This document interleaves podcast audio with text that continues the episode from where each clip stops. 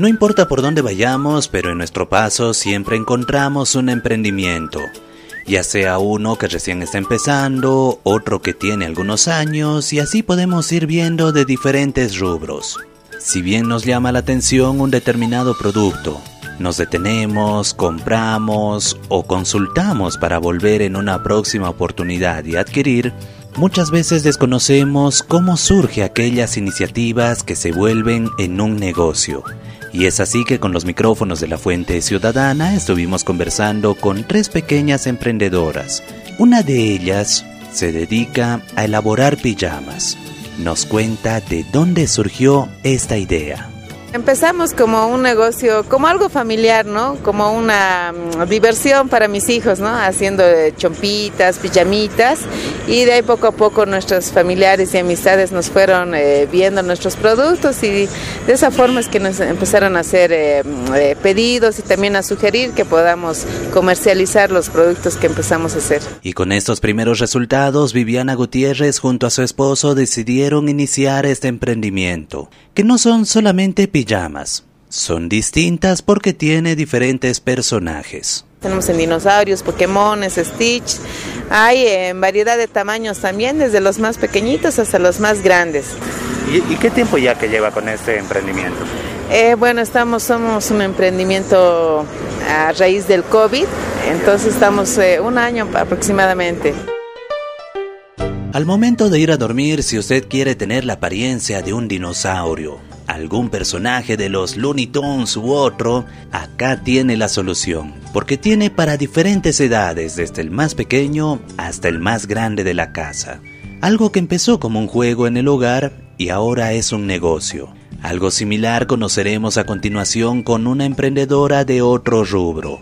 Erika Arce se dedica a elaborar manjar, nosotros eh, en la familia siempre hemos elaborado nuestros propios dulces, mermeladas, etcétera. Entonces vimos eh, una opción, ¿verdad? O sea, ¿por qué no sacar un producto tan nuestro, eh, de, familia, que agrada a todos, visitantes, amigos, etcétera, y empezar a comercializarlo y de esta manera emprender? ¿Cuántos años ya que lleva con este emprendimiento? Nosotros ya vamos a soplar la cuarta velita en febrero de este año. El manjar tradicional ha sido su primer producto, pero poco a poco ha ido innovando en otros más. Algo que nos llamó la atención de pasada por el centro de la ciudad de Cochabamba en días pasados fue el manjar de café. Lo adquirimos, tiene muy buen sabor y sin darnos cuenta conocimos a ella, que lo produce, junto a otras variedades manjares de leche, como el clásico manjar blanco, hay manjar de quinoa, de café y un eh, producto novedoso que hemos sacado, el manjar con chocolate y almendras. El de café hace poco lo estuve adquiriendo, me encantó, pero no sabía que tenía estos otros también. Sí, eh, nos gusta jugar con novedades. Por ejemplo, hemos empezado con el manjar blanco clásico, el oriente boliviano, y hemos ido avanzando con recetas que ya estaban, digamos, eh, preparadas anteriormente, pero dándoles un toque que le da a nuestra empresa, que es la marmota. En estos dos emprendimientos conocimos que la iniciativa para iniciar su negocio empezó desde casa. Una realidad diferente es la de Basilia Escalera. Ella se dedica a hacer tejidos, pero no de prendas de vestir, sino de decoraciones que uno lo puede tener con diferentes figuras.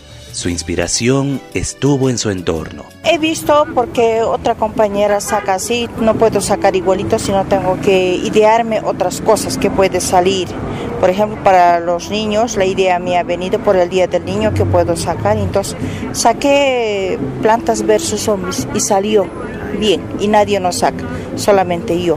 Y girasoles también para el Día del Amor, Día del Estudiante, entonces año redondo se vende estos tulipanes, todo, y voy a sacar más mejores, pavos reales, todo eso pues voy a sacar más novedosos cada vez más, más y más. A través de estas ideas fueron formando su negocio, pequeños emprendimientos que van abriéndose mercado. ¿Y usted qué tiene en mente para poder ofrecer? Para la Fuente Ciudadana, Iván Camacho de Radio Canchaparlaspa, Herbol Cochabamba.